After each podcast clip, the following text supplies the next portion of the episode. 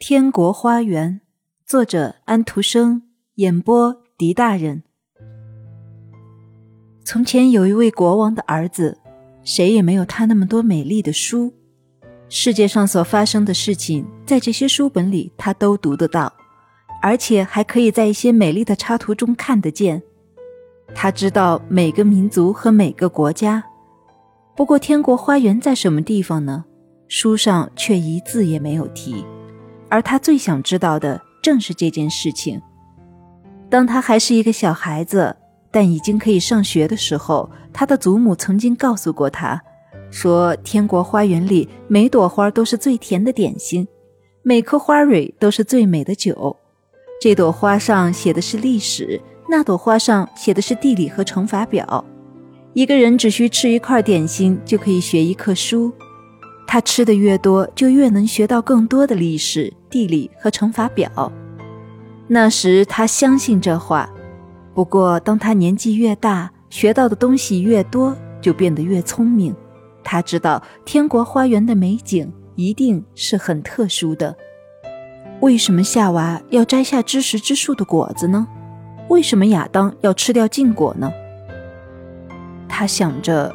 如果他是他们的话，这件事就绝不会发生，世界上也就永远不会有罪恶存在了。那时他十七岁，他仍然想着这句话。天国花园占据了他整个思想。有一天，他在森林里散步，他是单独在散步，因为这是他生活中最愉快的事情。黄昏到来了，云块在密集着，雨在倾盆的下着。好像天空就是一个专门泄水的水闸似的，天很黑，黑得像在深井中的黑夜一样。他一会儿在潮湿的草地上滑一滑脚，一会儿在崎岖的地上冒出的光石上绊一跤。一切都浸在水里，这位可怜的王子身上没有一丝是干的。他不得不爬到一大堆石头上去，因为这儿的水都是从后青台里沁出来的。他几乎要倒下来，这时他听到一个奇怪的嘘嘘声，于是他看到面前有一个发光的大地洞，洞里烧着一堆火，这堆火几乎可以烤熟一只鹿。事实上也是这样，有一只长着高大犄角的美丽的鹿，被穿在一根叉子上，在两根杉树干之间慢慢的转动，火边坐着一个身材高大的老女人。样子很像一位伪装的男人，他不断的添些木块到火里去。请进来吧，他说道。请在火旁坐下，把你的衣服烤干吧。这有一股阴风吹进来，王子说道，同时他也在地上坐下来。我的孩子们回来以后还要更糟呢，女人回答着。你现在来到了风之洞，我的儿子们就是世界上的四种风，你懂得吗？你的儿子现在在什么地方呢？王子问道。唉，当一个人发出一个糊涂的问题的时候，是很难回答的。我的儿子个人在做着个人的事情，他们正在天宫里和云块一道踢毽子。于是他朝天上指了一下。啊，真有这样的事情。不过你说话的态度粗鲁，一点也没有我周围那些女人的温柔气息。是的，大概他们都没有别的事情可做吧。如果我要叫我的儿子们听话，我得要厉害一点才成。这点我倒是做得到。虽然他们都是一些固执的家伙。请你看墙上挂着的四个袋子吧，他们害怕这些东西，正如你从前害怕挂在镜子后面的那根竹条一样。我告诉你，我可以把这几个孩子叠起来，塞进袋子里。我们不需要讲什么客气，他们在那里面待着。我认为没有必要把他们放出来。以前他们不能到处撒野，不过现在有一个回来了，这是北风。他带着一股冰冷的寒气冲进来，大块的袍子在地上跳动，雪球在四处乱飞。他穿着熊皮做的上衣和裤子，海豹皮做的帽子一直盖到耳朵上。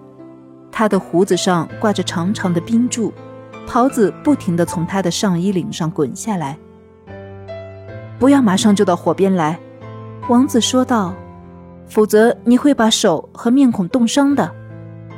冻伤？北风说，不禁哈哈大笑起来。冰冻，这正是我最喜欢的东西。不过你是一个什么少爷？你怎么钻进风之洞里来了？他是我的客人。如果你对于这解释感到不满意的话，那么就请你钻进那个袋子里去。现在你懂我的用意了吧？这话马上发生了效力。北风开始叙述他是从什么地方来的，他花了将近一个月的功夫到了些什么地方去过。我是从北极海来的，他说道。我和俄国猎海象的人到过白令岛。当他们从北望角开出的时候，我坐在他们的船舵上打盹儿。当我嗷嗷醒来的时候，海燕就在我的腿边飞。